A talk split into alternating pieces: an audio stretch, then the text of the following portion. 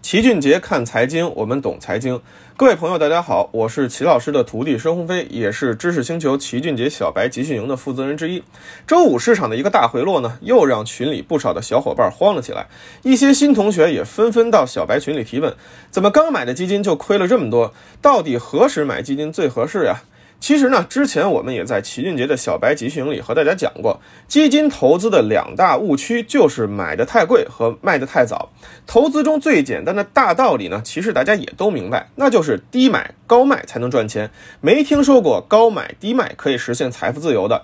所以，除了纯债基金需要关注市场利率走势，其余和股票相关的基金呢，买入和卖出肯定是跟股市行情息息相关的。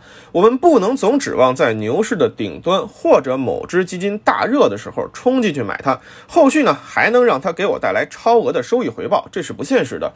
即便能力顶级的基金经理也很难做得到。我们要知道呀，股市它不是大食堂，随时来都有吃的；它也不是公交车，来晚了就会等我们。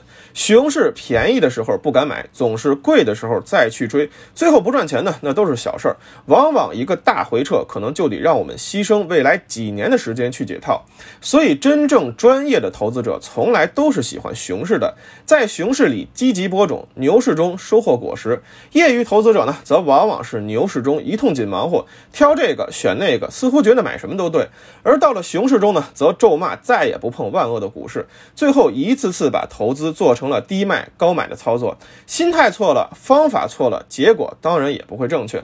所以，真正投资基金的好时机，肯定是在大熊市中。熊市里布局好，其实无论后面有。有没有牛市，你的结果都不会太差。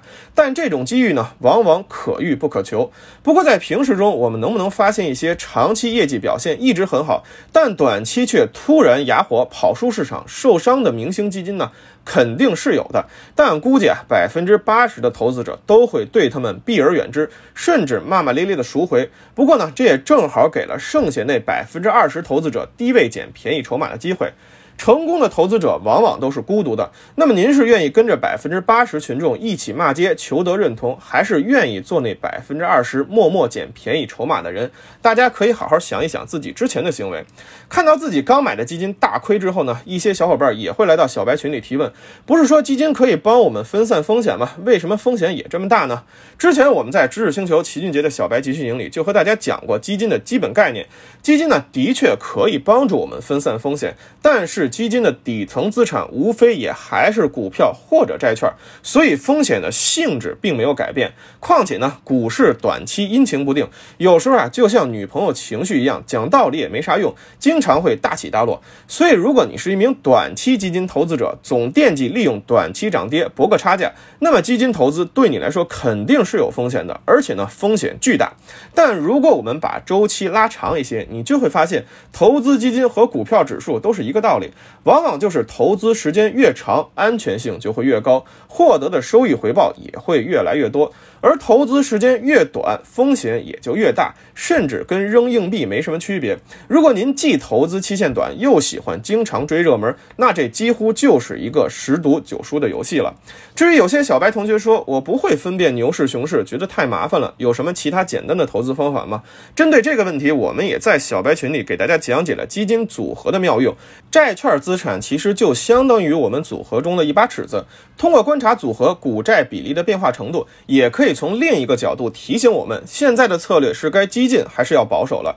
同时呢，债券资产还能帮助我们对冲股市波动带来的风险，让整体组合表现更加平稳，更有利于我们耐心持有，享受市场长期上涨带来的回报。其实，如何通过情绪、估值、股权溢价或者周期等指标来判断牛熊市，齐老师之前也已经给我们做过了详细的讲解。至此，我们用了一个多月的时间呢，在齐俊杰的小白集训营里给大家详细讲解了有。有关基金方面的基础知识和投资分析方法。下周呢，我们也会和小白同学聊一聊银行理财的话题。为什么现在银行理财也会出现亏损了？买银行理财时，我们又该注意哪些事项？如果自身缺乏投资理财知识，那么即便买了低收益产品，有时甚至也会产生高风险。所以，齐老师总说，投资没风险，没文化才有风险。我们在这个世界上能够赚多少钱，完全取决于自身对于这个世界认知的变现。如果您自认为投资，资知识不足，仍然是一个理财小白，可以到知识星球找齐俊杰的小白集训营。除了每天的投资理财知识网课，小白群中呢，每天上午还会播放经典理财书籍的漫画风视频讲解，帮助大家建立财商，强化理财思维。每节课程呢，只需要两毛钱不到，就可以 get 到一个理财的关键点。更重要的是，可以避免让你犯下很多原则上的错误，减少巨大的损失。其实每天只要坚持一点点，一年后您将会有巨大的理财思维转变，让您从理财门外汉进阶为投资小能手，游刃有余，在市场中通过低风险赚取到高收益。